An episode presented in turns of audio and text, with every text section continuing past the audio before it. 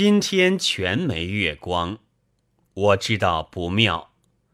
早上小心出门，赵贵翁的眼色变怪，似乎怕我，似乎想害我。还有七八个人交头接耳的议论我，又怕我看见。一路上的人都是如此，其中最凶的一个人。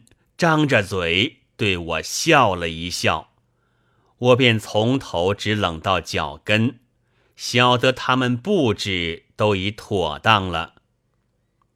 我可不怕，仍旧走我的路。前面一伙小孩子也在那里议论我，眼色也同赵贵翁一样，脸色也都铁青。我想。我同小孩子有什么仇？他也这样，忍不住大声说：“你告诉我。”他们可就跑了。我想，我同赵贵翁有什么仇？同路上的人又有什么仇？只有念年以前，把古九先生的陈年流水步子踹了一脚。古九先生很不高兴。